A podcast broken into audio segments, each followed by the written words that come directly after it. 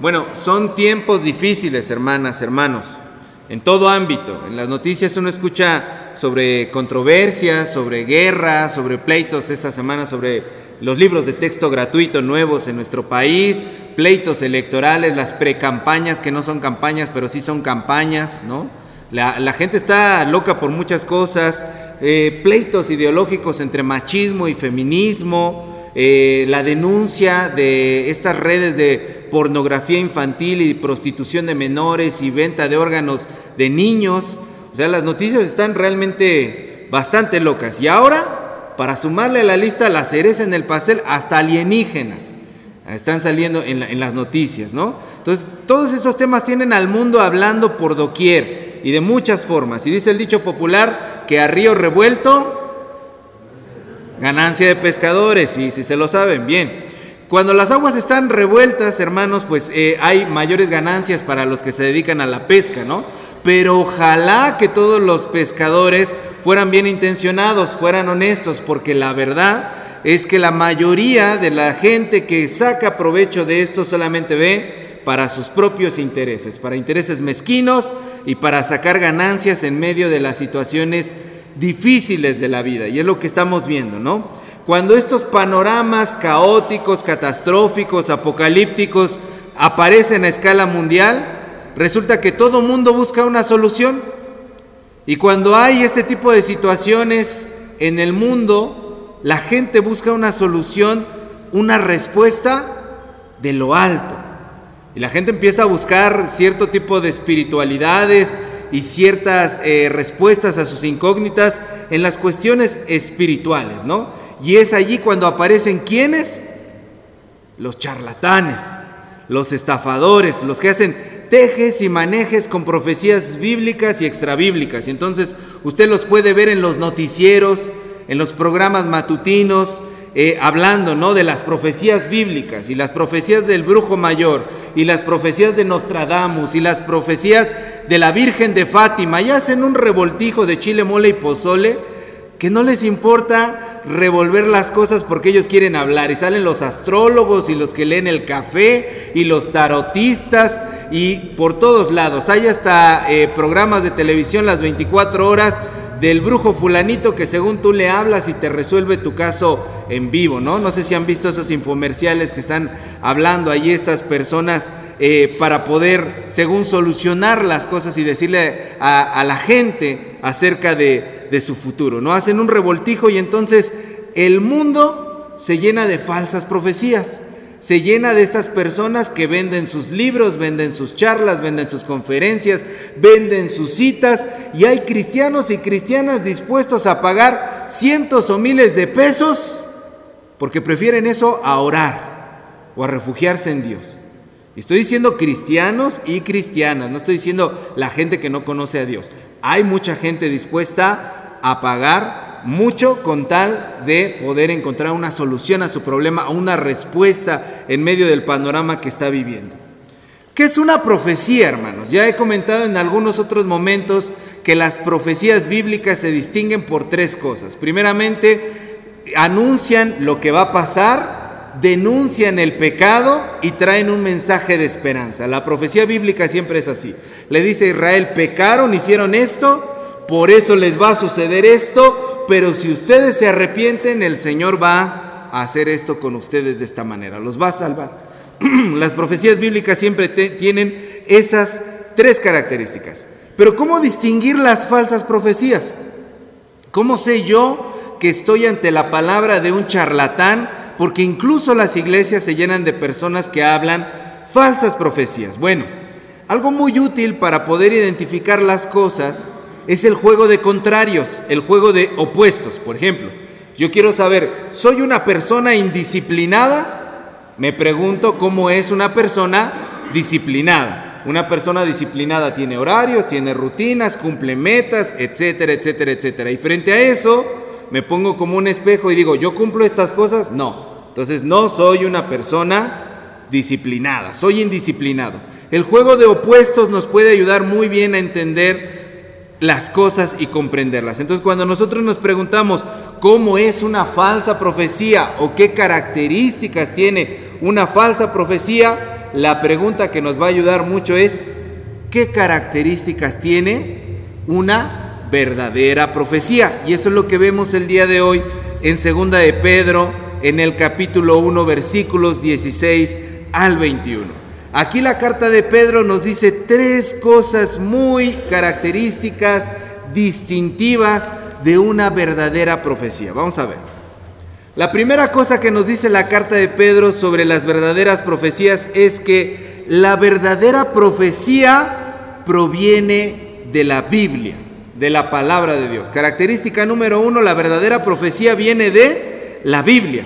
En el versículo 1, si usted se puede fijar en el versículo 1, en pocas palabras lo que Pedro está diciendo allí es que las palabras que fueron registradas por los hombres de Dios en la Biblia provienen directamente de Él, a pesar de que utilizó seres humanos. Mucha gente dice, ¿cómo puedes creer en ese libro si fue escrito por humanos?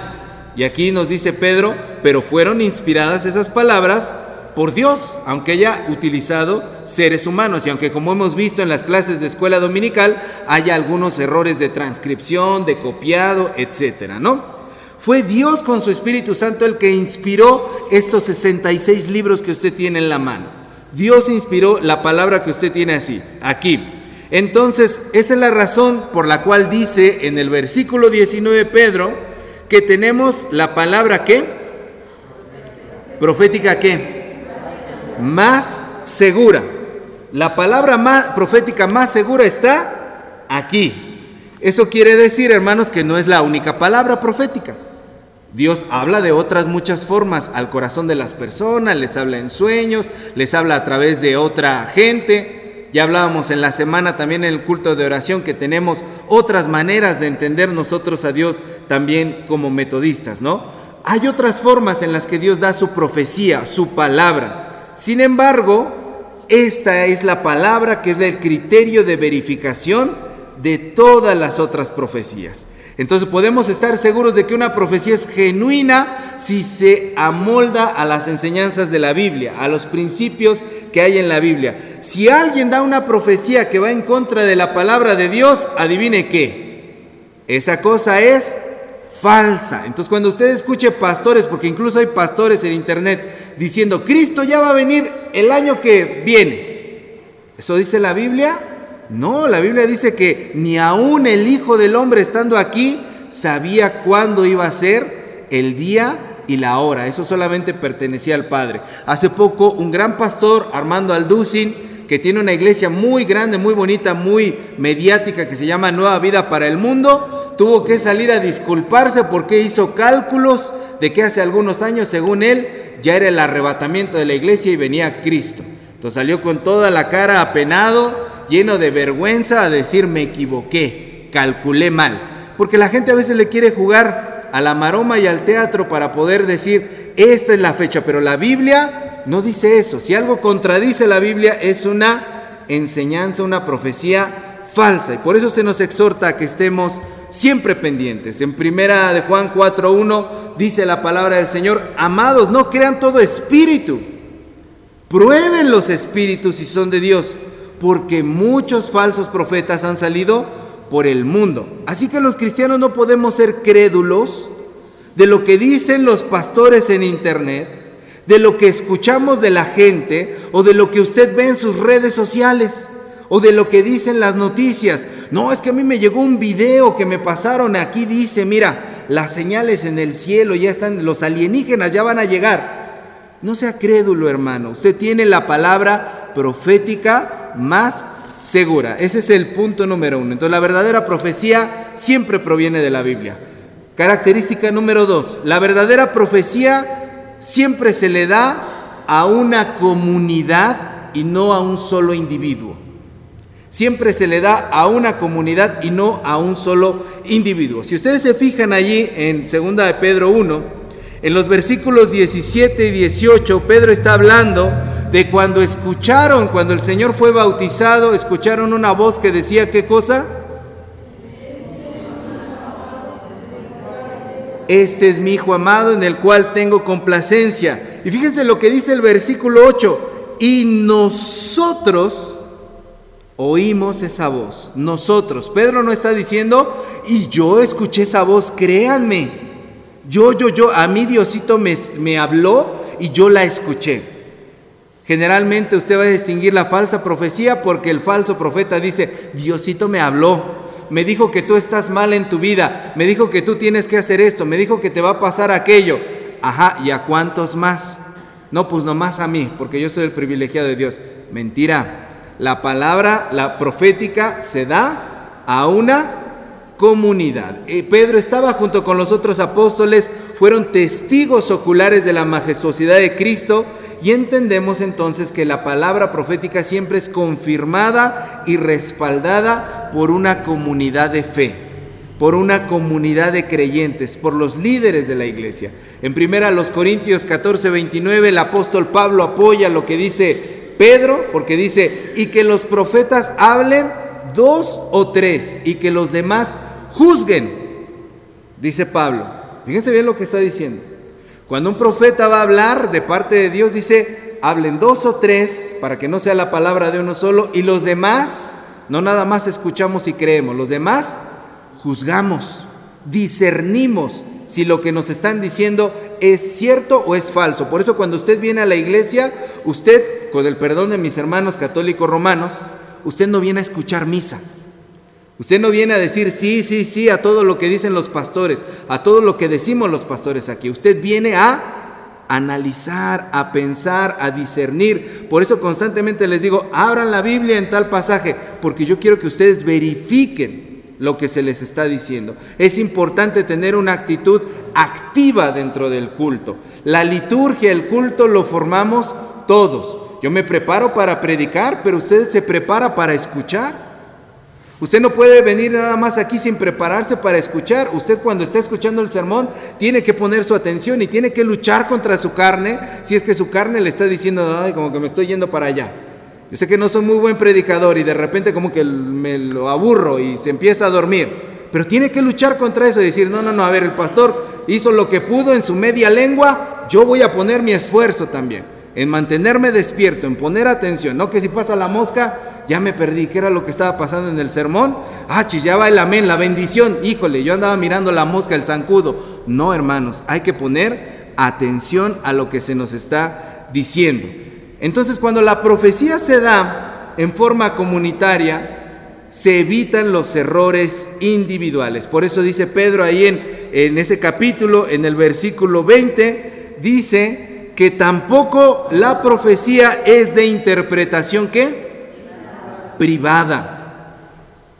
Ninguna profecía es de interpretación privada. Hace poco alguien me hacía la pregunta, ¿cómo podemos saber si nuestras interpretaciones de la Biblia son correctas, pastor?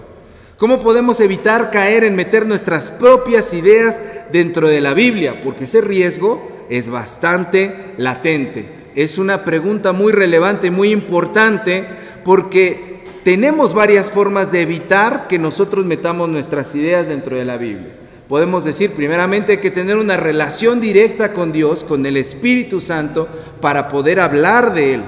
En segundo, tenemos estudios bastante sesudos, bastante intelectuales, bastante documentados acerca de la Biblia. Entonces usted tiene que ser una persona no solamente que participa de la predicación, sino que se educa en la palabra de Dios. Venga a los estudios del jueves, venga a la escuela dominical, no quiere venir, lo transmitimos. Tómese los estudios, no puede en vivo, ahí queda grabado. Excusas no hay, hermano. Hoy en día tenemos tanta posibilidad y tantas herramientas de parte de Dios que podemos educarnos en la palabra de Dios. Entonces hay estudios sobre la Biblia y sobre la teología que nos ayudan a entender que lo que estamos diciendo tiene un respaldo. Pero lo más hermoso es que no solamente es mi conexión con Dios, no solamente lo que yo estudio, sino que también Dios nos ha dado una familia. Somos la familia de la fe. Y cuando nosotros nos reunimos, aprendemos las enseñanzas en familia.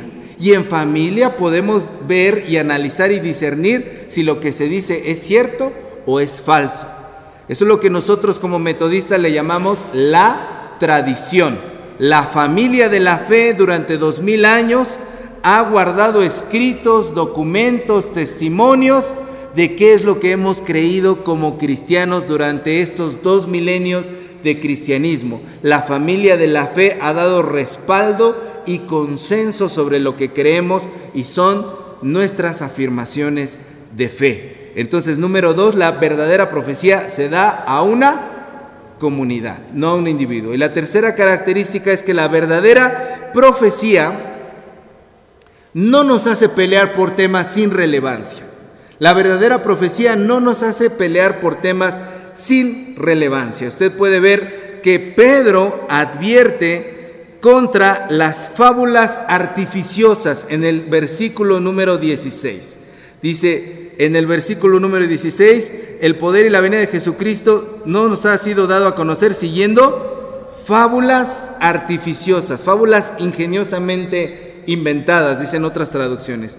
Las falsas profecías regularmente se centran en detalles sin importancia y que generan divisiones y conflictos entre los creyentes. En cambio, la verdadera profecía, la que proviene de Dios, edifica la verdadera profecía que proviene de Dios nos construye en amor, en unidad, rescata nuestra vida. En 1 Corintios 14, 33, Pablo dice, Dios no es un Dios de confusión, Dios es un Dios de paz.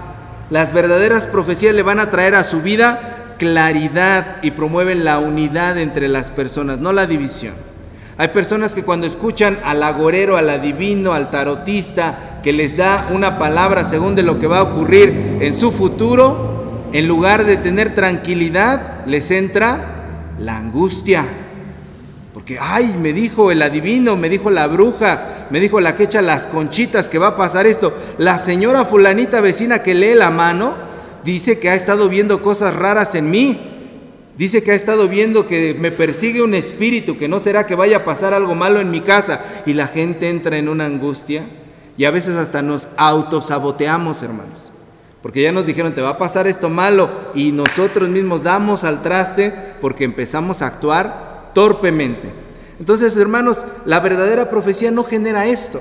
Y también cuando usted vea en internet discusiones, publicaciones, debates de gente peleándose por tontería y media, eso es una profecía falsa. Hay gente que se pelea que por el fin del mundo, que por los extraterrestres, que por el nuevo orden mundial, que qué música deben escuchar los cristianos, que si las mujeres cristianas no deben hablar en las iglesias. Todo eso son falsas profecías.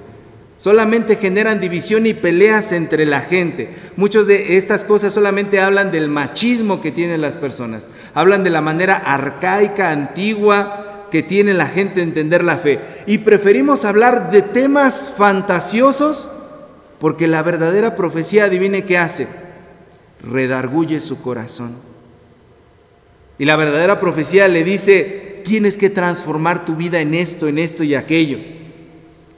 Y preferimos hablar de los extraterrestres a trabajar en nosotros mismos.